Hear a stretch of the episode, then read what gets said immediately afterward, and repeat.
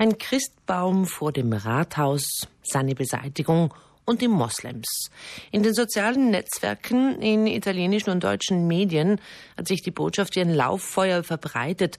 Bozen kapituliere vor Moslems und entferne Christbaum aus der Stadt.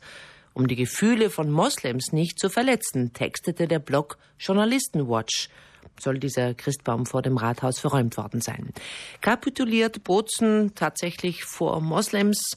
Eine Nachricht über ein Ereignis, das so nie stattgefunden hat. Wolfgang Mayer.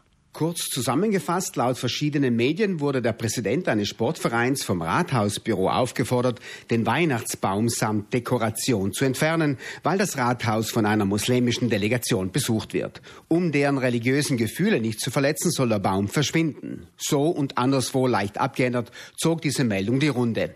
Entrüstete Politiker, so wird Alessandro Urzi als konservativer Politiker mit der Aussage zitiert, die Entscheidung des Rathauses ist eine Barbarisierung der Kultur in Italien. Der Anruf bei der Stadtregierung in dieser Angelegenheit führte zu einem großen Staunen. Stadtrat Luis Walcher von der SVP erklärte sich bereit, über diesen ungeheuerlichen Vorfall zu informieren. Seine erste Meldung. Nein, es ist kein entfernter Baum vor dem Rathaus. Die Geschichte hat sich ein bisschen anders zugetragen.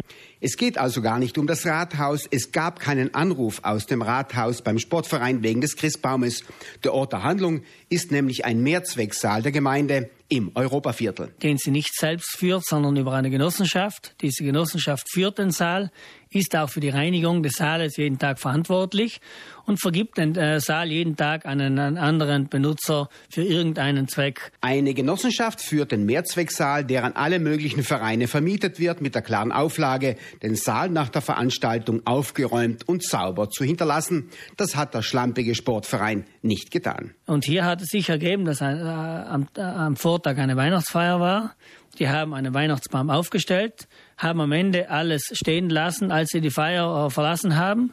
Und am Tag danach hat die Genossenschaft diese Veranstalter äh, angerufen und hat gesagt, nehmt alles mit, denn heute haben wir die nächsten äh, Nutzer dieses Saales. Dass das dann zufällig Muslim waren, die alle Freitag diesen Saal haben, um ihr Gebet zu machen, das ist reiner Zufall. Stadtrat Walcher legt Wert auf diese Aussage. Die Moslems, die am Freitag den Saal zu ihrem Gebet verwenden, forderten nicht die Beseitigung des Christbaumes und der Dekoration. Die Muslimen haben es von sich aus nicht verlangt und hätten es auch nicht verlangt, denn die räumen irgend, äh, immer alles auf die Seite. Wenn äh, auch Stühle und alles brauchen die nicht.